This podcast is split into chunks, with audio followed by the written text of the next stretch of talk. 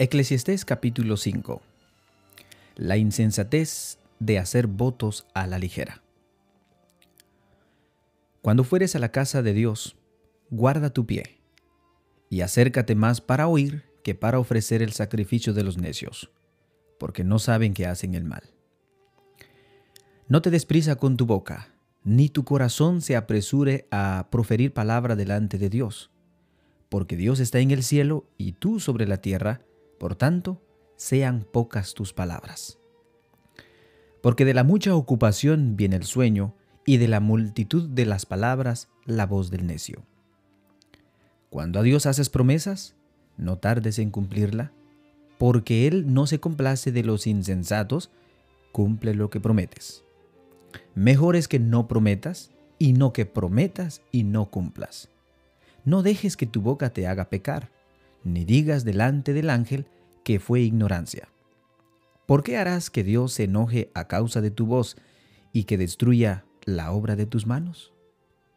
Donde abundan los sueños, también abundan las vanidades y las muchas palabras, mas tú teme a Dios.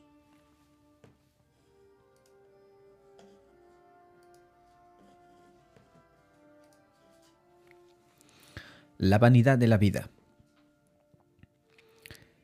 Si opresión de pobres, si opresión de pobres y perversión de derecho y de justicia vieres en la provincia, no te maravilles de ello, porque sobre el alto porque sobre el alto vigila otro más alto, y uno más alto está sobre ellos. Además, el provecho de la tierra es para todos. El rey asimismo está sujeto a los campos. El que ama el dinero no se saciará de dinero, y el que ama la mucho tener, y el que ama el mucho tener, no sacará fruto. También esto es vanidad. Cuando aumentan los bienes, también aumentan los que las consumen. ¿Qué bien pues tendré yo? ¿Qué bien pues tendrá su dueño sino verlos con sus ojos? Dulce es el sueño del trabajador, coma mucho, coma poco, pero el rico no le deja dormir la abundancia. Hay un mal doloroso que he visto debajo del sol, las riquezas guardadas por sus dueños para su mal, las cuales se pierden en las malas ocupaciones, y a los hijos que engendraron nada les queda en la mano. Como salió del vientre de su madre, desnudo, así vuelve, yéndose tal como vino, y nada tiene de su trabajo para llevar en su mano. Este también es un gran mal que como vino, así haya de volver. ¿Y de qué le aprovechó trabajar en vano? Además de esto, todos los días de su vida comerá en tinieblas, con mucho afán y dolor y miseria. He aquí, pues, el bien que yo he visto, que lo bueno es comer y beber y gozar uno del bien de todo su trabajo con que se fatiga debajo del sol, todos los días de su vida que Dios le ha dado, porque esta es su parte. Asimismo, a todo hombre a quien Dios da riquezas y bienes, y le da también facultad para que coma de ellas, y tome su parte y goce de su trabajo, esto es don de Dios. Porque no se acordará mucho de los días de su vida, pues Dios llenará de alegría el corazón. Eclesiastés capítulo 6 Hay un mal que he visto debajo del cielo, y muy común entre los hombres, el del hombre a quien Dios da riquezas y bien, bienes en su honra, y nada le falta de todo lo que su alma desea. Pero Dios no le da facultad ni pero Dios no le da facultad de disfrutar de ello, sino que lo disfrutan los extraños. Esto es vanidad y mal doloroso. Aunque el hombre engendrare cien hijos y viviere muchos años, y los días de su edad fueren numerosos, si su alma no se sació del bien y tampoco careció de sepultura, yo digo que un abortivo es mejor que él. Porque éste en vano vine, porque éste en vano viene, y las tinieblas va, y con tinieblas su nombre es cubierto. Además, no he visto el no, no ha visto al sol, ni lo ha conocido, más reposo tiene en este que aquel. Porque si aquel que viviere mil años dos veces, sin gustar del bien, ¿no van todos al mismo lugar? Todo el trabajo del hombre es para su boca, y con todo eso su deseo no se sacia. Porque, ¿qué más tiene el sabio que el necio? ¿Qué más tiene el pobre que supo caminar entre los vivos? Más vale vista de ojos que desea que pasa.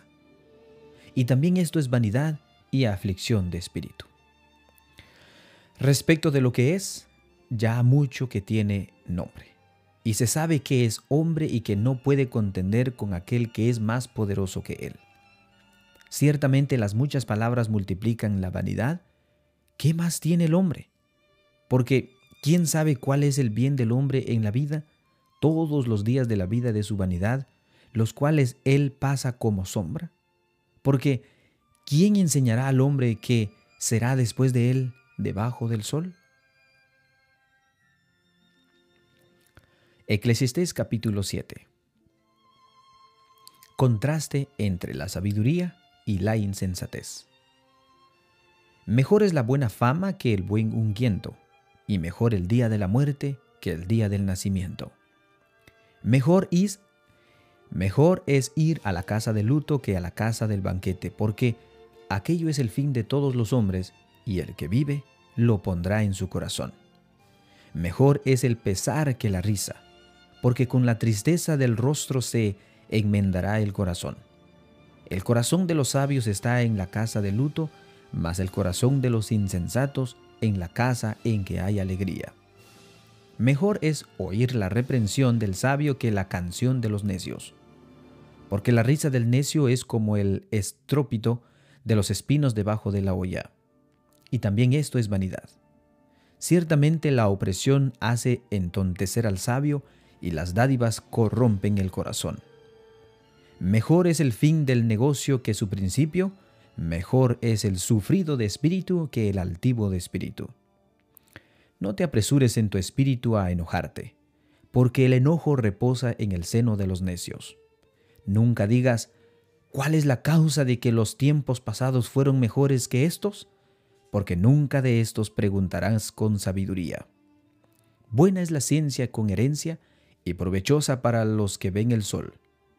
Porque escudo es la ciencia y escudo es el dinero, mas la sabiduría excede, en que da vida a sus poseedores. Mira la obra de Dios, porque ¿quién podrá enderezar lo que él torció? En el día del bien goza del bien, y en el día de la adversidad considera, Dios hizo tanto lo uno como el otro, a fin de que el hombre nada halle después de él.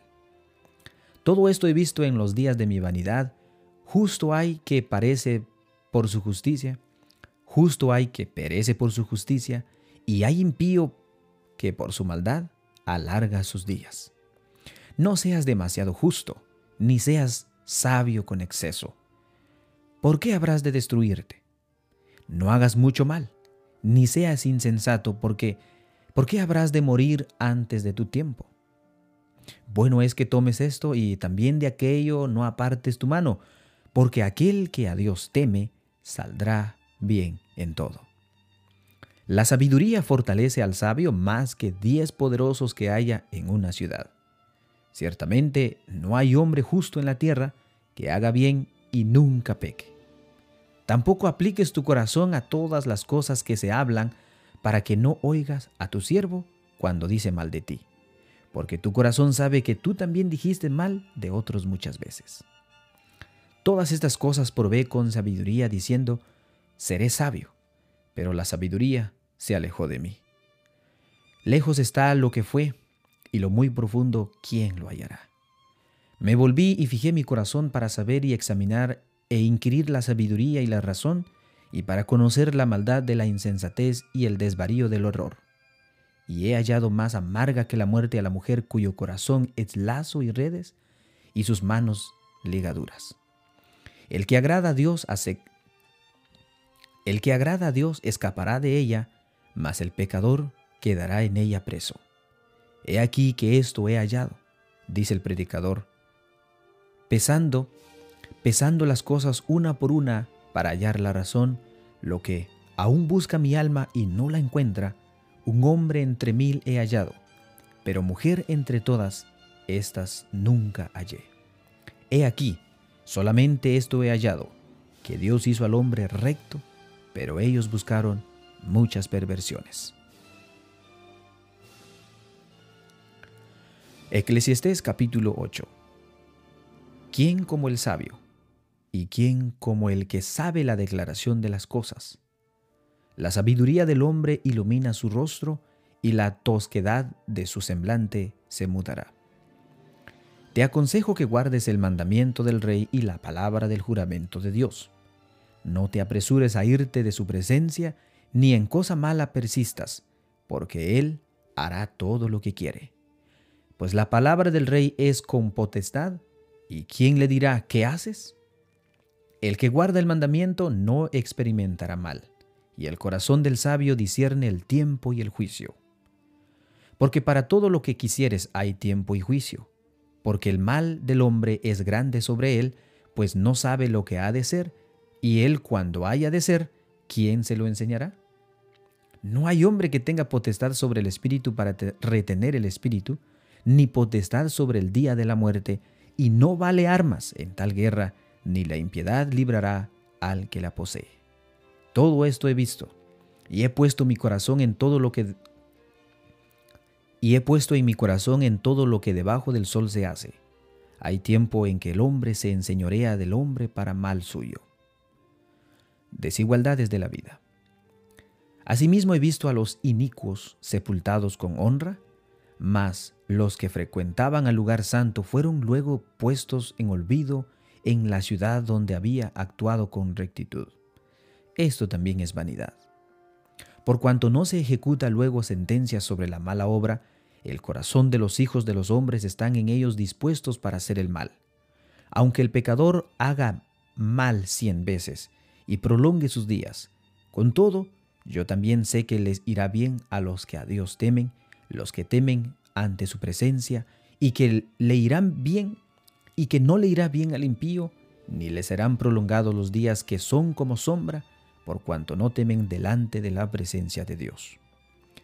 Hay vanidad que se hace sobre la tierra, que hay justos a quienes sucede como si hicieran obras de impíos, y hay impíos a quienes acontece como si hicieran obras de justos. Digo que esto también es vanidad. Por tanto, alabé yo, ale, yo la alegría que no tiene que no tiene el hombre bien debajo del sol, sino que coma y beba y se alegre, y que esto le quede en su trabajo de los días de su vida, que Dios le concede debajo del sol.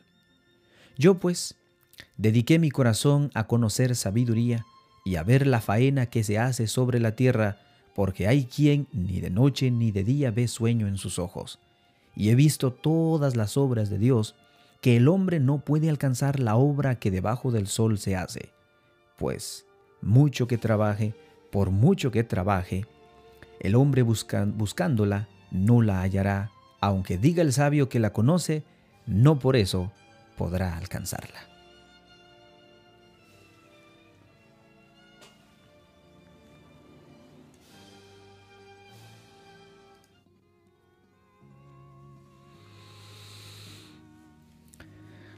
Hemos llegado a la lectura, a la final de nuestra lectura bíblica, desde el capítulo 5 al capítulo 8.